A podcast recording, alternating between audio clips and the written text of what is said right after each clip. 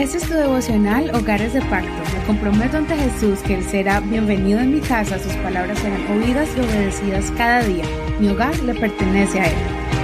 Bienvenidos a su devocional el día de hoy. Vamos a comenzar con Génesis capítulo 37.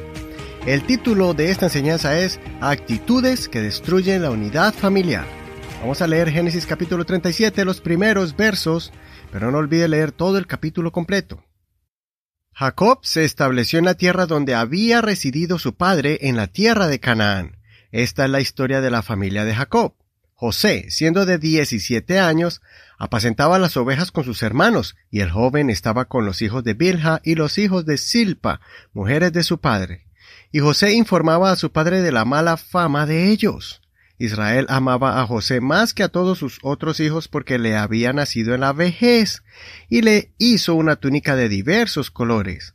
Al ver sus hermanos que su padre lo amaba más que a todos ellos, lo aborrecían y no podían hablarle pacíficamente.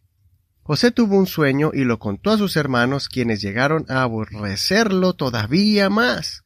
Les dijo, Por favor, escuchen lo que he soñado. He aquí que atábamos gavillas en medio del campo, y mi gavilla se levantaba y se mantenía erguida, mientras que sus gavillas la rodeaban y se inclinaban ante la mía. Sus hermanos le respondieron, ¿Has de reinar tú sobre nosotros y nos has de dominar? Y lo aborrecieron todavía más a causa de sus sueños y de sus palabras. Entonces tuvo otro sueño y lo contó a sus hermanos, diciendo, He aquí he tenido otro sueño. El sol, la luna y once estrellas se inclinaban ante mí.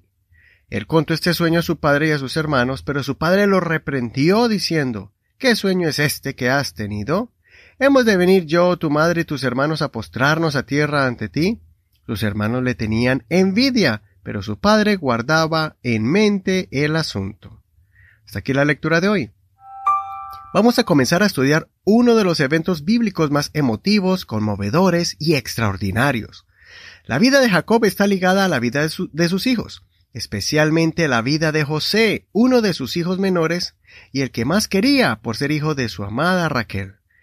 Esto provocó fricción entre sus hermanos mayores, pero lo que provocó que sus hermanos albergaran resentimiento y envidia hacia él fue el don de sueños que Dios estaba desarrollando en José.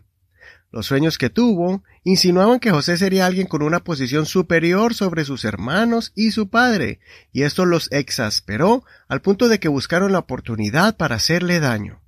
José estaba muy emocionado por todas estas visiones y, al parecer, también estaba produciendo en él una actitud de altivez. Tal vez por ser tan joven le faltó mucha prudencia al compartir estos sueños. Tal vez hablaba con mucha petulancia, sintiéndose superior por esas visiones.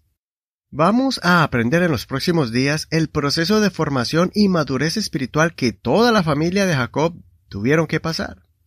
Por ser la familia escogida por Dios para continuar con la herencia de Abraham de ser bendición para todas las naciones, Dios los iba a moldear conforme a su propósito divino.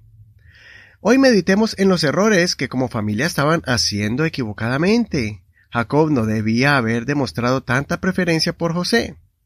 También la actitud imprudente de José no le ayudó a mejorar su relación con sus hermanos, pues no le importaba tanto porque él sabía que era el preferido de su padre.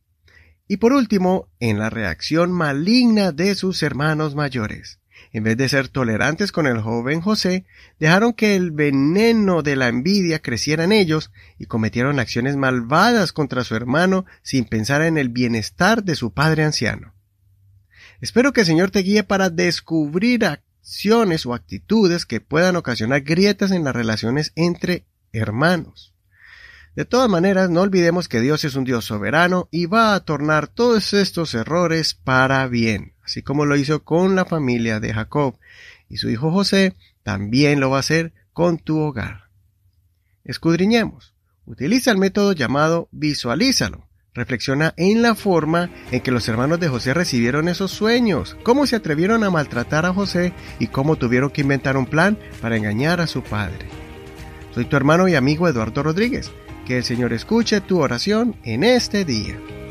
Recuerda que puedes compartir esta lección y también el enlace a este audio por medio de Facebook en Hogares de Pacto Devocional. Bendiciones.